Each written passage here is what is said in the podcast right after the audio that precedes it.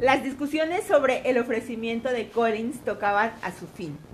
Elizabeth ya no tenía que soportar más que esa sensación incómoda que inevitablemente se derivaba de tales situaciones y de vez en cuando algunas alusiones puntillosas de su madre. En cuanto al caballero, no demostraba estar turbado ni abatido, ni trataba de evitar a Elizabeth, sino que expresaba sus sentimientos con una actitud de rigidez y con un resentido silencio. Casi no le hablaba, y aquellas asiduas atenciones tan de apreciar por su parte, las dedicó todo el día a la señorita Lucas, que le escuchaba amablemente proporcionando a todos y en especial a su amiga Elizabeth un gran alivio. A la mañana siguiente, el mal humor y el mal estado de salud de la señora Bennet no habían amainado. El señor Collins también sufría la herida de su orgullo. Elizabeth creyó que su resentimiento acortaría su visita, pero los planes del señor Collins no parecieron alterarse en lo más mínimo. Había pensado desde un principio marcharse el sábado y hasta el sábado pensaba quedarse. Después del almuerzo, las muchachas fueron a Meryton para averiguar si Wickham había regresado y lamentar su ausencia en el baile de Netherfield. Le encontraron al entrar en el pueblo y las acompañó a casa de su tía, donde charló largo y tendido sobre su ausencia y su desgracia y la consternación que a todos había producido. Pero ante Elizabeth reconoció voluntariamente que su ausencia había sido premeditada. Al acercarse el momento, dijo, me pareció que haría mejor en no encontrarme con Darcy, pues el estar juntos en un salón durante tantas horas hubiera sido superior a mis fuerzas y la situación podía haberse hecho desagradable, además a otras personas. Elizabeth aprobó por completo la conducta de Wickham y ambos la discutieron ampliamente haciéndose elogios mutuos mientras iban hacia Longwood, donde Wickham y otro oficial acompañaron a las muchachas durante el, durante el paseo se dedicó por entero a Elizabeth y le proporcionó una doble satisfacción recibir sus cumplidos y tener la ocasión de presentárselo a sus padres. Al poco rato de haber llegado, trajeron una carta para Jane. Venía de Netherfield y la joven la abrió inmediatamente.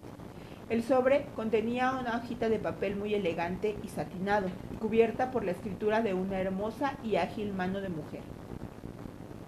Elizabeth notó que el semblante de su hermana cambiaba al leer y que se detenía fijamente en determinados párrafos.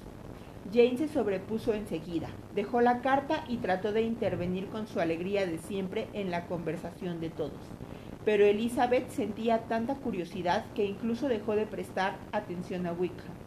Y en cuanto él y su compañero se fueron, Jane la invitó con una mirada a que la acompañase al piso de arriba. Una, una vez en su cuarto, Jane le mostró la carta y le dijo, es de Caroline Bingley. Su contenido me ha sorprendido muchísimo.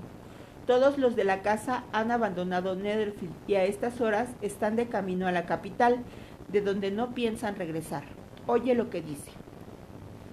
Jane leyó en voz alta el primer párrafo donde se manifestaba que habían decidido ir con su hermano a Londres y que tenían la intención de comer aquel mismo día en la calle Grosvenor, donde el señor Hurst tenía su casa. Lo siguiente estaba redactado en la siguiente forma. No siento dejar Herefordshire más que por ti, queridísima amiga, pero espero volver a disfrutar más adelante de los deliciosos momentos que pasamos juntas, y entre tanto podemos aminorar la pena de la separación con cartas muy frecuentes y efusivas. Cuento con tu correspondencia. Elizabeth escuchó todas estas soberbias expresiones con impasibilidad por la desconfianza que le merecían. Le sorprendía la precipitación con la que se habían marchado, pero en realidad no veía por qué lamentarlo. No podía suponerse que el hecho de que ellas no estuviesen en Netherfield impidiese venir a Bingley, y en cuanto a la ausencia de las damas, estaba segura de que Jane se consolaría con la presencia del hermano. Es una lástima, le dijo después de una breve pausa, que no hayas podido ver a tus amigas antes de que se fueran.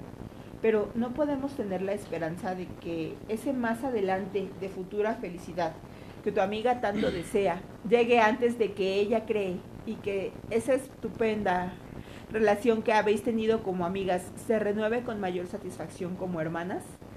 Ellas no van a detener al señor Bingley en Londres.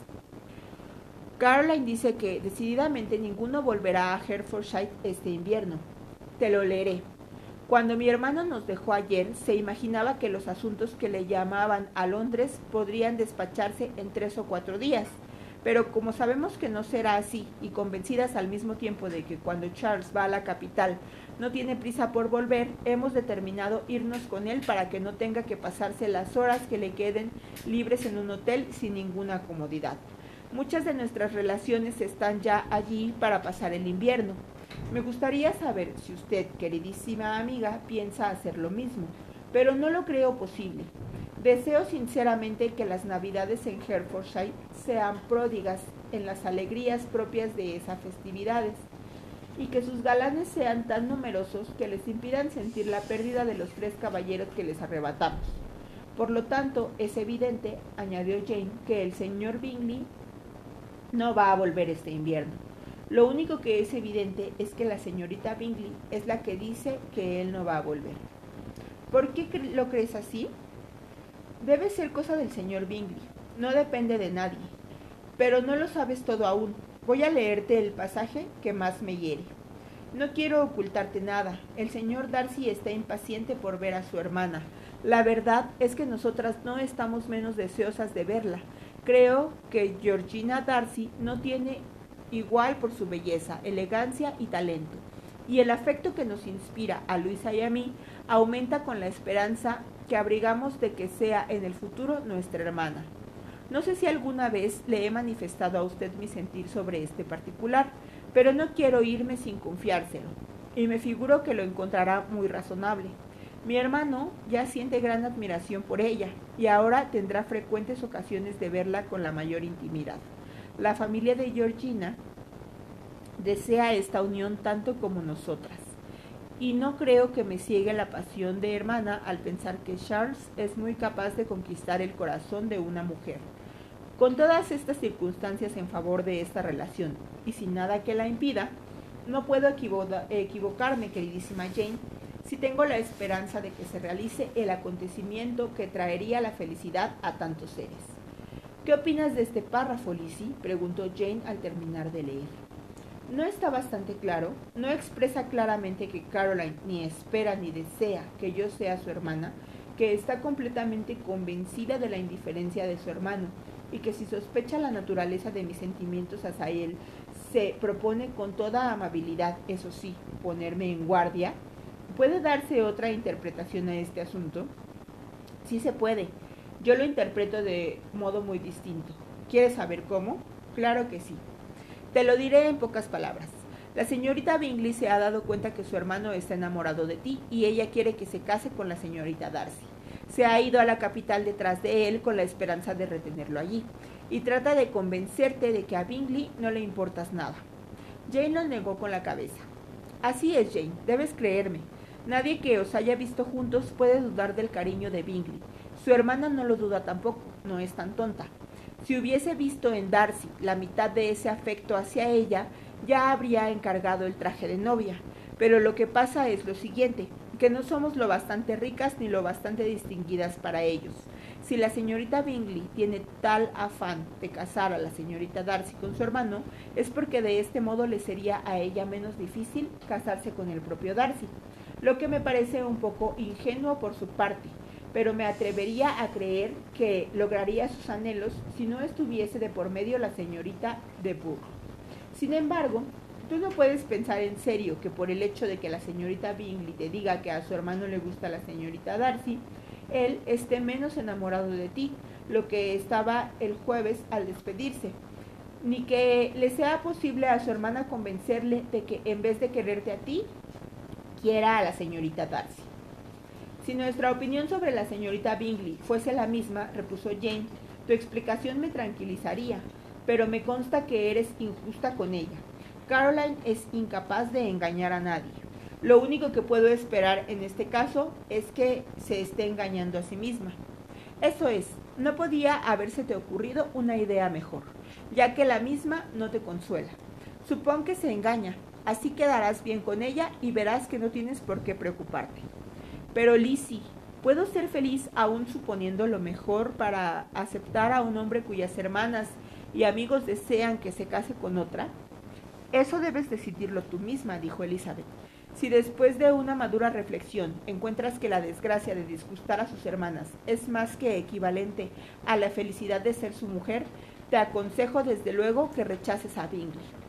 ¿Qué cosas tienes? dijo Jane con una leve sonrisa. Debes saber que aunque me apenaría mucho su desaprobación, no vacilaría. Ya me lo figuraba, y siendo así, no creo que pueda compadecerme de tu situación. Pero si no vuelve en todo el invierno, mi elección no servirá de nada. Pueden pasar tantas cosas en seis meses. Elizabeth rechazaba la idea de que Bingley no volviese.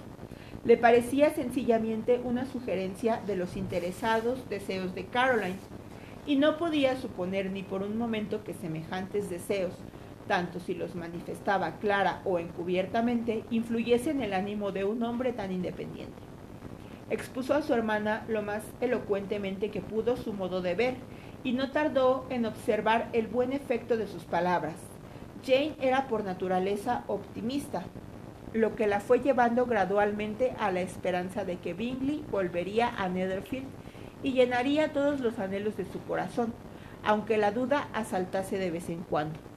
Acordaron que no informarían a la señorita Bennet más que de la partida de su familia, para que no se alarmase demasiado, pero se alarmó de todos modos bastante, y lamentó la tremenda desgracia de que las damas se hubiesen marchado precisamente cuando habían intimado tanto. Se dolió mucho por ello, pero se consoló pensando que Bingley no tardaría en volver para comer en Longbourn y acabó declarando que a pesar de que le habían invitado a comer solo en familia, tendría buen cuidado de preparar para aquel día dos platos de primera.